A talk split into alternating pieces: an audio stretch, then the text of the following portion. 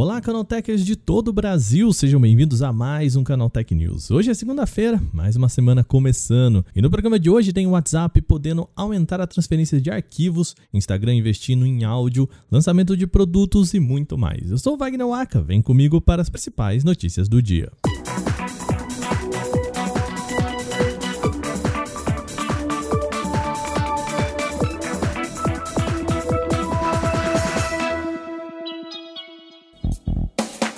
WhatsApp iniciou alguns testes para aumentar o tamanho de arquivos anexados. Agora, dá para você mandar um arquivo de até 2 GB de tamanho. Desde 2017, o aplicativo permite o envio de documentos, fotos e vídeos, mais com máximo de 100 MB, o que limita bastante o uso do mensageiro para troca de arquivos. Segundo o site WA Beta Info, alguns donos de iPhone, tá? Somente no iPhone por enquanto, lá na Argentina, exibiram prints de tela com o experimento do WhatsApp, enviando e recebendo arquivos maiores nos últimos dias. Ainda não está claro se a mudança é algo apenas em fase experimental ou seria o primeiro passo de um lançamento mais amplo. Vale lembrar, o WhatsApp costuma fazer testes com pequenos grupos de pessoas antes de soltar a funcionalidade de forma geral no aplicativo beta. Ainda assim, o mecanismo pode ser bastante bom para quem usa o app para trabalho. Agora, para aqueles com aparelhos de pouco espaço de armazenamento, bom, 2 GB pode ser até coisa demais. O Instagram está trabalhando em um recurso para permitir o envio de mensagens de voz como respostas nos stories. Essa seria uma forma adicional de interação mais orgânica do que aquele botão curtir apenas. Segundo o informante Alessandro Paluzzi, o código-fonte de uma versão beta do aplicativo tem um ícone de microfone e outro de imagem. O print da tela compartilhado por ele mostra a interface com o botão que indica a gravação de áudio do lado do quadrado dos GIFs. Pelo modelo atual, qualquer usuário pode enviar mensagem de voz por direct para outra pessoa, só que o processo é muito mais complexo do que apenas tocar em um ícone de microfone embutido nos stories stories. Vai lembrar, o Instagram tem tentado fazer com que haja mais interação nos stories. Isso porque a plataforma ficou ficando conhecida aí como a rede social de voyeurs, exatamente porque o pessoal fica mais vendo do que interagindo. Algumas semanas o botão curtir entrou exatamente para tentar mudar essa imagem. Vai lembrar, também dá para reagir com emojis e comentários por texto.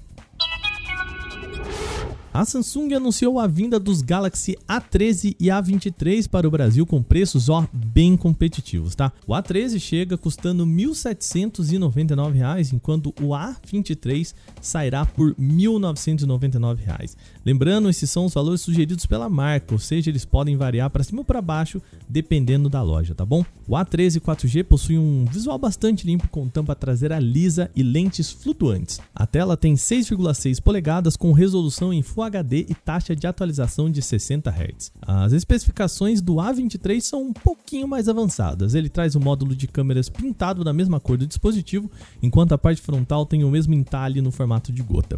Enquanto o A13 chega com chip Exynos 850, o A23, um pouquinho melhor, carrega o Snapdragon 680. Os dois aparelhos já estão disponíveis para compra nas cores azul, branco, salmão e preto.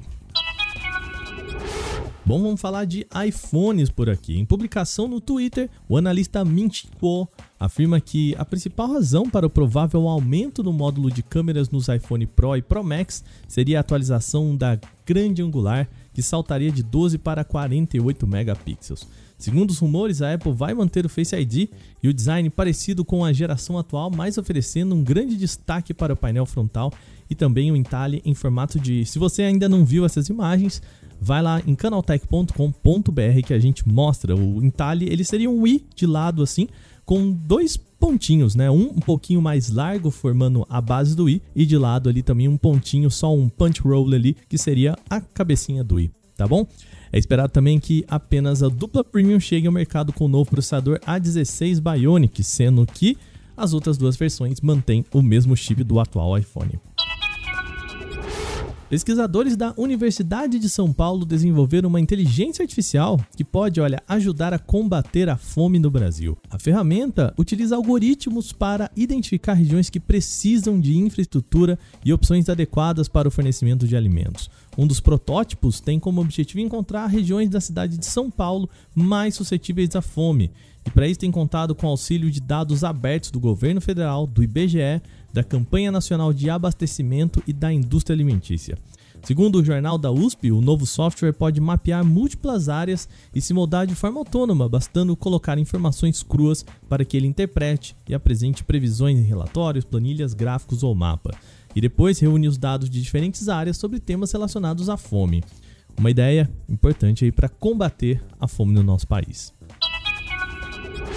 Bom, e com isso a gente fecha o programa de hoje. Lembrando você que se você escuta a gente pelo Deezer, pelo Google Podcast, Apple Podcast, Spotify, por onde você escutar, vai lá, deixa uma avaliação pra gente. A gente também ficou sabendo que grande parte de vocês não escuta o nosso outro podcast, o Porta 101.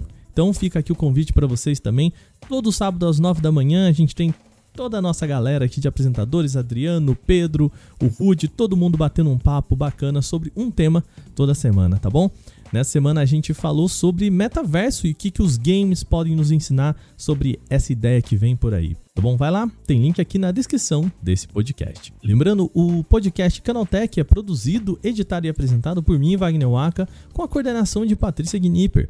O programa também contou com reportagens de Alveni Lisboa, Vinícius Mosquen, Victor Carvalho e Natan Vieira. A revisão de áudio é da Mari Capetinga. Agora a gente vai ficando por aqui. Amanhã tem mais o nosso podcast Canaltech. Até lá!